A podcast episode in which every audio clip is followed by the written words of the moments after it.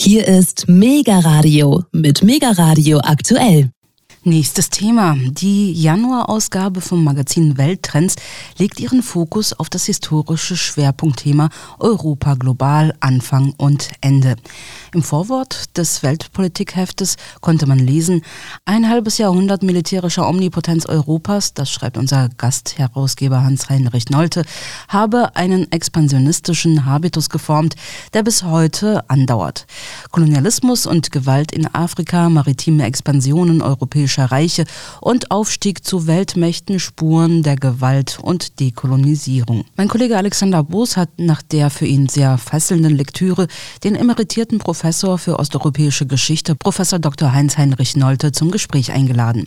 Er hat für besagte Welttrends-Ausgabe den Aufsatz Turnier der Nationen ein halbes Jahrtausend militärische Überlegenheit Europas beigesteuert. Im nun folgenden Interview sagt er beispielsweise, ohne das Silber aus Mexiko und anderen Überseeregionen hätte Europa seinen Asienhandel in damaliger Zeit gar nicht realisieren können und im Endeffekt auch nicht die europäische Massensklaverei organisieren können. Zudem erklärt er, warum schon der mongolische Herrscher und Eroberer Tamerlan bzw. Timor Lenk bereits im 14. Jahrhundert mit Kanonen gegen seine Gegner zu Felde zog. Herr Professor Dr. Nolte, ausgehend von Ihrem sehr lesenswerten aktuellen Beitrag in der Welttrends-Ausgabe Januar 2023, den Sie unter der Überschrift Turnier der Nationen verfasst haben, um damit ein halbes Jahrtausend militärische Überlegenheit Europas wissenschaftlich zu untersuchen. Dazu habe ich folgende Frage. An welchen Faktoren machen Sie ein halbes Jahrtausend militärische Überlegenheit der Europäer fest? Banalerweise an den erfolgreichen Expansionen. In der ersten Welle ab dem 12. Jahrhundert erobern westeuropäische Mächte Ostdeutschland, das Baltikum, das ganze byzantinische Imperium und Palästina. Und in der zweiten Welle erobern sie, schlagen sie alte Imperien wie die Goldene Horde oder das Inka-Reich. Und das ist ja schon erstmal ein großer Erfolg. Von den späteren Erfolgen sollte man, glaube ich, dann später reden. Mhm. Welche Rolle spielte dabei die frühe eisenverarbeitende Zunft, vor allem was Waffenfertigung angeht? In allen Staaten gibt es Waffenfertigung, aber entscheidend war, dass das europäische System die Konkurrenz etablierte. Die Waffenfabrikanten hatten in diesem Turnier von Konkurrenz, in diesen andauernden Kriegen stets Absatz, ob sie nun in Navarra produzierten oder im Rheinland oder in Böhmen. Sie konnten immer irgendwo was absetzen. Das äh, war natürlich für die Entwicklung günstig, technische Entwicklung. Mhm. Können Sie vielleicht ein paar Waffentypen mal nennen, die damals gefertigt wurden und die auch eine militärische Rolle spielten? Also ein Waffentyp, ein Waffentyp ist die Entwicklung des Gewehrs in dieser Periode. Die ist jetzt schon im, mhm. also fängt eben an mit einem Lundenschlossgewehr und dann kommt eben der Hinterlader und also diese Entwicklung ist kontinuierlich und führt dazu, dass man immer schneller schießen kann. Das heißt natürlich andererseits, dass man auch immer mehr Munition braucht. Also man kann nicht mehr wie die Kriege des frühen Mittelalters mit der Waffe hingehen und die Waffe bis zum Schluss des Krieges benutzen, sondern man braucht im Verlauf des Krieges Nachschub. Mhm. Sowohl an Pulver als auch an Kugeln für die Kanonen beziehungsweise eben für die Gewehre. Mhm. Und das nimmt kontinuierlich zu. Herr Professor Nolte, könnten Sie für unsere Hörerschaft diesen Satz kurz erklären, den Sie in Welttrends geschrieben haben? Schon im Mittelalter wurden, organisiert durch die Kirche, Ostdeutschland, das Baltikum, Südspanien und das oströmische Imperium erobert. Ja, das ist ein Punkt, der manchmal übersehen wird. Die katholische Kirche hat die Feldzüge als Kreuzzüge organisiert, nicht nur nach Palästina oder eben in, nach Konstantinopel, sondern zum Beispiel auch in das Gebiet der Havela, also das heutige Brandenburg, oder ins Baltikum, also das heutige Lettland oder Estland. Im letzteren Fall zum Beispiel hat der Erzbischof von Bremen dann zum Kreuzzug aufgerufen. Das wiederum hat den Rittern aus Niedersachsen die Legitimität gegeben, eben in Lettland oder was man damals Livland nannte, die dortigen Stämme zu unterwerfen. Welche Bedeutung haben in diesem Kontext die mongolischen Imperien? Denn Sie schrieben ja auch schon, der berühmte mongolische Feldherr Tamerlan hatte Kanonen eingesetzt, das wusste ich gar nicht. Ja. Nein, das ist auch ein wichtiger Punkt. Er hat nicht nur Kanonen eingesetzt, sondern er war der Erste, der das wichtige Problem gelöst hat, was sich beim Einsatz von Kanonen in der Feldschlacht ergab. Denn die Kanonen mussten eine lange Zeit kühlen, ehe man sie zum zweiten Mal abschießen konnte. Und das heißt, man musste zu gleicher Zeit sowohl die Kanonen bedienen können, also neues Pulver, neue, ähm, neue Kugeln reintun, als auch die Kanonen gegen den Reiterangriff der Feinde decken. Und das hat Tamerlan als erster gelöst. Er hat also sowohl den Nachschub gelöst, als auch eben dieses Problem der Deckung der Kanoniere durch, ähm, kommen, wir vielleicht gleich nochmal drauf, durch die ähm, berufliche Infanterie, die als äh, Militärsklaven organisiert waren. Und äh, die Osmanen haben das von ihm gelernt und von den Osmanen wiederum haben es die Europäer gelernt. Die Osmanen haben ja dann Südosteuropa erobert und Südpolen erobert bis vor die Tore von Kiew und Ungarn bis vor die Tore von Wien. Und deswegen, weil sie die bessere und besser organisierte Feuerkraft hatten, nicht etwa aus irgendwelchen wilden Geschichten, sondern mhm. sie waren die besser organisierten Leute und haben die besser organisierten Heere ins Feld gestellt. Interessant. Herr Professor Nolte, wie ordnen Sie vor diesem historischen Hintergrund die europäischen Großmächte Frankreich, Großbritannien, Preußen und Russland zwischen dem 15. und dem 19. Jahrhundert ein? Sie schreiben ja, mit der Integration Russlands in das christliche Bündnis, Russland ist ja orthodox christlich, also mit der Integration mhm. Russlands in das christliche Bündnis wurden die ersten Siege über die Osmanen möglich. Habsburg yeah. eroberte Ungarn, Polen bekam Podolien zurück und Russland gewann mhm. seinen ersten Hafen am Schwarzen Meer. Also erstmal der erste Punkt, äh, solange das noch sich innerhalb der katholischen Länder abspielt, beziehungsweise dann kommt die innere Teilung dem Protestantismus hinzu, sind alle diese Staaten in konkurrierender Imitation dabei, den anderen auszustechen. Also jeweils etwas besser militärisch zu machen und den anderen zu besiegen. Frankreich zum Beispiel durch das Militär gegenüber Spanien, England dann gegenüber Frankreich und schließlich will Preußen Deutschland das mit England ja auch machen. Dieser dauernde Kampf der Mächte innerhalb Europas wirkte eben wie ein Turnier. Der Wendepunkt der europäischen Geschichte gegenüber den Osmanen wird oft übersehen. Denn nach dem Sieg vor Wien 1683 konnten die Habsburger eben Ungarn noch nicht wiedererobern. Und vor allen Dingen konnte Polen Podolien nicht zurückerobern. Also kann man jetzt Podolsk blieb eine osmanische Festung. Und erst der Kriegseintritt Russlands hat den Anfang der Expansion der verbündeten Mächte gemacht und Russland war eben die erste orthodoxe Macht, die hier in die damalige sogenannte Heilige Allianz einbezogen wurde. Mhm. Habsburg, Polen war und der Vatikan waren verbündet äh, gegen das Osmanische Imperium. Herr Professor Nolte, erlauben Sie mir noch eine kurze Zwischenfrage dazu.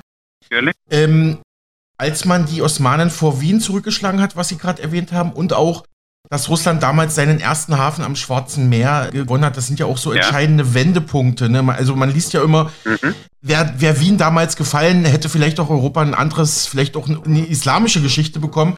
Und natürlich die, ja. Russ, die Russland, die Geschichte um Russland und das Schwarze Meer, das hat natürlich auch Bedeutung bis heute, bis zum aktuellen Ukraine-Krieg. Weiß nicht, wenn, heute, wenn, genau. Sie, wenn Sie nochmal diese Wendepunkte kurz erklären könnten mit der Bedeutung für die heutige Zeit? Ja, also es gelang eben nach, also die bekanntlich haben mit Hilfe der, der polnischen Reiterei haben die Österreicher bzw. das Reich damals ja noch Wien entsetzt gegen die Osmanen. Also es hat gesiegt. Aber es gelang den katholischen, der sogenannten Heiligen Allianz, eben nicht Ungarn und Podolien zurückzuerobern. Also Podolien mit der Festung kann man jetzt Badolz, die auch heute noch eine große Rolle spielt und immer wieder eine große Rolle spielt. Und erst der Kriegseintritt Russlands hat dann, hat dann die Krimtataren gezwungen, ihre Truppen aus dem westlichen Kriegstheater abzuziehen und gegen Russland einzusetzen. Und deswegen gelang hier der große Sieg. Und deswegen gelang auch in Russland dann die Modernisierung mit Hilfe von erst sächsischen und, also kursächsischen und venezianischen Hilfe bei dem Aufbau einer Flotte und sowas ähnliches. Sozusagen ein Wendepunkt, der dann von Peter dem Großen wieder weiter ausgenutzt wird. Aber der wendet sich ja nicht gegen die Osmanen, sondern hauptsächlich gegen die Schweden, also innerhalb des Konzerns. Hm, genau. Hm. Ähm, und sag mal, dass, oh, dass Ungarn dann bis zur Donau erobert wird, das ist ja erst, sind ja erst in den folgenden Feldzügen der Fall. Die alle voraussetzen, dass eben, dass die Krimtataren nicht an der Donau mitkämpfen. Ja, Professor Nolte, vielleicht müssen wir an dieser Stelle noch einmal an diesen Widerspruch in der europäischen Geschichte erinnern, dass die Militarisierung des christlichen Europa mit Christentum nicht vereinbar war, hatte bereits der berühmte äh, ja, religiöse Philosoph Erasmus von Rotterdam schon 1515 geschrieben. Dazu noch ein paar ja. Worte? Ja, die Intellektuellen der Zeit, und das war fraglos Erasmus einer der wichtigsten dieser Zeit, kannten den offensichtlichen Hiatus zwischen dem Anspruch der Mächte, christlich zu sein. Die behaupten ja alle, wir richten uns nach Gottes Geboten und nach der Bibel. Aber in der Realität richteten sich nach dem Machiavellismus, also nach der Vernunft der Macht innerhalb des Systems. Die Intellektuellen konnten diesen Hiatus kritisieren, sie haben ihn auch kritisiert, aber sie konnten ihn nicht aufheben, was auch keine ganz neue und keine eine Erscheinung ist, die bis, auch bis später fortdauert. Mhm, Dankeschön. Könnten Sie auch diesen Satz für unseren Sender kommentieren? Der auf militärischer Überlegenheit zur See und der Verfügung über Silber aus Lateinamerika beruhende ungleiche Handel zwischen Zentren und Peripherien äh, ja, haben die Entstehung des Kapitalismus gefördert. Das sei kaum mhm. bestreitbar. Ja, das ist eigentlich eine lange Geschichte und man könnte darüber wirklich einen eigenen Vortrag halten. Also die Überlegenheit zur See bestand ja seit dem 15. Jahrhundert. Und diese erlaubte jetzt nicht nur die Eroberung der Amerikas, beider Amerikas, sondern eben auch den Bau von Stützpunkten in Asien wie Massau oder äh, spätere Stützpunkte in, in Indien. Der Handel, diese Länder in Asien waren uns aber, waren aber den Europäern, uns sage ich jetzt schon, waren den Europäern aber gewerblich, in der gewerblichen Produktion eindeutig überlegen. Und wie konnten nun die Europäer überhaupt mit denen Handel treiben? Indem sie eben das Silber, was sie aus Lateinamerika bekamen, am Anfang auch noch aus Tirol, aber später war dann der entscheidende Lieferant Amerika, indem sie mit diesem Silber nun in Asien zum Beispiel feines chinesische Porzellan kauften oder eben indische, bengalische Baumwolle, Baumwolltücher kauften. Also, und diese dann in Europa, auf dem europäischen Markt verkauften und zum Beispiel der Porzellan können Sie sehr gut sehen, wie dann die Europäer versucht haben, dieses Porzellan nachzumachen. Anfangs konnten sie das noch gar nicht, sondern sie haben dann Steingut nachgemacht. Aber später bauen sie, machen sie nach der, nach der entscheidende Punkt war eigentlich die Entwicklung besserer Öfen, also Öfen, die eine höhere Temperatur erreichten. Das konnten die Chinesen, die Europäer aber dann nicht und die konnten es eben erst am 8, Anfang des 18. Jahrhunderts gelernt. Nach dem Vorbild der Chinesen und auf dem Markt, der schon mit dem chinesischen Porzellan erbaut, errichtet worden war. Mhm. Also ohne das, mhm. mit anderen Worten, ohne das Silber aus Potosí und Mexiko hätte man diesen Asienhandel gar nicht treiben können. Denn wir hatten nichts zu verkaufen sozusagen. Also mhm. wir, meine ich jetzt mal, diese westlichen Mächte hatten nichts zu verkaufen in China. Mhm. Aber Silber haben die Chinesen immer gewollt. Also sozusagen Geld, wenn sie so wollen. Hm, interessant, interessant. Interessant fand ich auch diese Feststellung in Ihrem Text. Keine Frage ist auch, dass die sozialen und politischen Unterschiede zwischen Kolonien und Kernländern immer weiter auseinanderentwickelt wurden. Am schärfsten wohl durch Sklavereien als Masseninstitutionen in den Peripherien wie der Karibik und Leibeigenschaftssysteme in halbperipheren Ländern wie Preußen, Polen und Russland. Ja, welche Bedeutung hat das? Also erstmal die Rechtsdifferenz zwischen Heimat und Kolonie wird entwickelt. In der Kolonie gilt ein anderes Recht als in der Heimat. Dieser klassische Satz der amerikanischen Verfassung, nämlich die Verfassung folgt der Flagge, der stimmte ja eben gerade nicht. Das ist ein revolutionärer Satz und auch die Amerikaner haben sich ja, wenn sie jetzt nach Guantanamo gucken, nicht an diesen Satz gehalten. Also das ist erstmal eine Differenz, die entwickelt wird. Und am konkretesten wird es dann an der Sklaverei.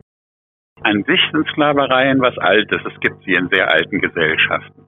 Aber die europäischen Mächte entwickeln Massensklaverei zur Produktion verschiedener Waren, wie Zucker oder Tabak. Und im halbperipheren Osteuropa, da wird die Leibeigenschaft eingeführt oder durchgesetzt, sagen wir mal, und eben um Waren für Holland und für Großbritannien zu produzieren, wie Roggen oder Weizen oder Hanf. Gerade Hanf, Segeltuch ist ein wichtiger Punkt, der für das Zentrum produziert wird. Leibeigenschaftlicher Produktion.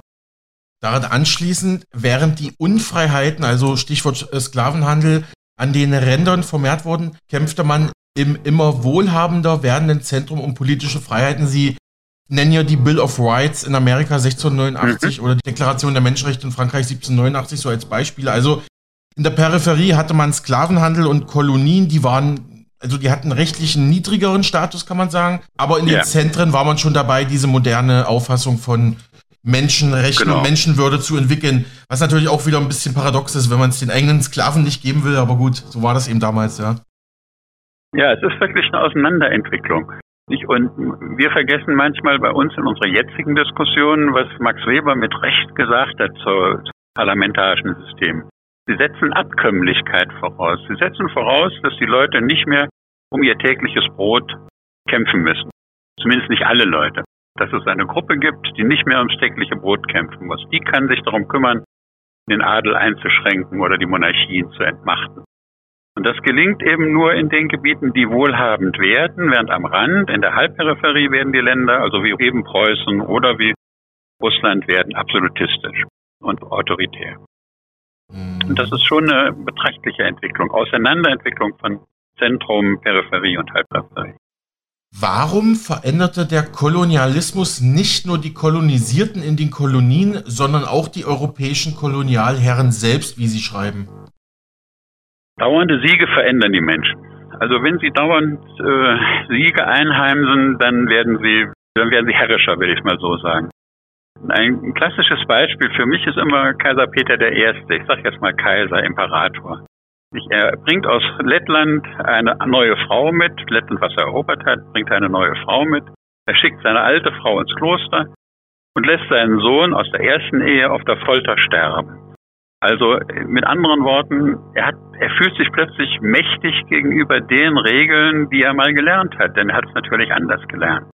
Abgesehen davon, dass die Dynastie, die er dann gründet, äh, wenig leistungsfähig war, aber das ist dann eine andere Frage. Also mit anderen Worten, dauernde Siege sind für den Menschen nicht besonders moralisch erziehend. Mhm. Das wäre eine allgemeine Aussage, wie ich zugebe. Aber man kann sie, glaube ich, historisch ganz gut mhm. belegen. Herr Professor Nolte, abschließende Frage. Welche Erkenntnisse aus Ihren Forschungen ergeben sich nun für die Gegenwart? Sie schreiben ja im Weltrechtsbeitrag, einige der Kriege gegen Aufständische an den Peripherien, zum Beispiel Afghanistan oder Vietnam, also diese Kriege, hm. also Kriege gegen diese Staaten verloren die Weltmächte im 20. Jahrhundert jedoch politisch durch das Engagement der angegriffenen Nationen und militärisch durch die Verkleinerung der Waffensysteme. Zugleich begann der Aufstieg neuer Großmächte, insbesondere Chinas und Indiens. Ja, was soll. Ja, ja, ja, bitte. Ja. Hm?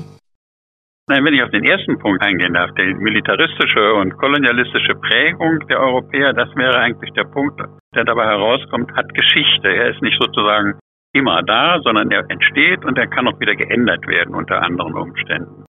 Und man kann sich dann eben auf kritische humanistische Positionen beziehen, wie wir sie etwa eben mit Erasmus von Rotterdam gerade zitiert haben.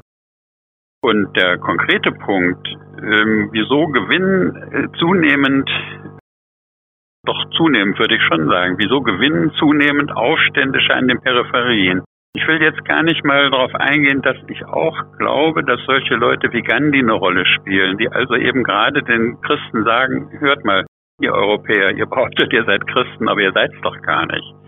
Ne, also das ist schon äh, ein Zweifel, der in uns selbst geweckt wird.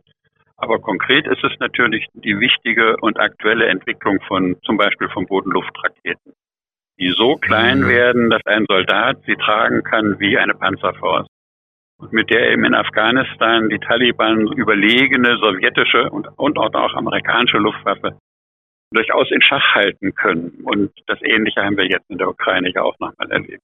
Mhm. Und zugleich beginnen eben Staaten wie Saudi-Arabien, China, Indien und der Iran neue Rüstungsprogramme. Also das Rüstungsverhältnis verändert sich in der Welt. Und die Periode der westlichen Vorherrschaft der USA ist sicher noch nicht vorbei. Aber mir scheint doch, dass die Niederlage der USA in Afghanistan eine Art Wende ankündigt, obwohl zum Augenblick vielleicht gerade nicht so aussieht. Okay, interessant. Erlauben Sie mir noch zwei kurze Abschlussfragen mit Bezug auf das eben Gesagte. Was sollte uns Europäern eine Mahnung aus der Kolonialzeit, aus unserer Geschichte sein für die Gegenwart und die Zukunft? Zwei Punkte. Also einmal, ich finde, ich finde eben, man kann nachweisen, dass Macht verändert also den Charakter, den Habitus einer Gesellschaft verändert, um mal den Begriff von Norbert Elias äh, einzugreifen, den Habitusbegriff. Ähm, und man es auch anders machen kann. Und da würde eben der Erasmus zum Beispiel ein Punkt sein. Und das zweite, das zweite, was man sich wirklich vor Augen führen muss, Machtpositionen, alle Machtpositionen sind vergänglich. Man sollte sich hüten, sie für unerschütterlich zu halten. Und das heißt, man muss sich mit den anderen Menschen auf der Welt, auch wenn sie im Augenblick nicht so viel Macht haben, zusammensetzen und Ordnungen schaffen. Und anders geht es nicht. Mhm.